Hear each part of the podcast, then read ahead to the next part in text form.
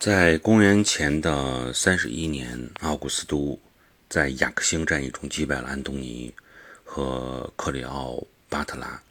结束了罗马当时那种三巨头同盟在一起统治罗马，而三方之间又互相纠缠的这种呃困局，获得了罗马帝国的绝对权利。正是因为今年这件事情呢，那么特意有了这么一个祭坛，而且在祭坛上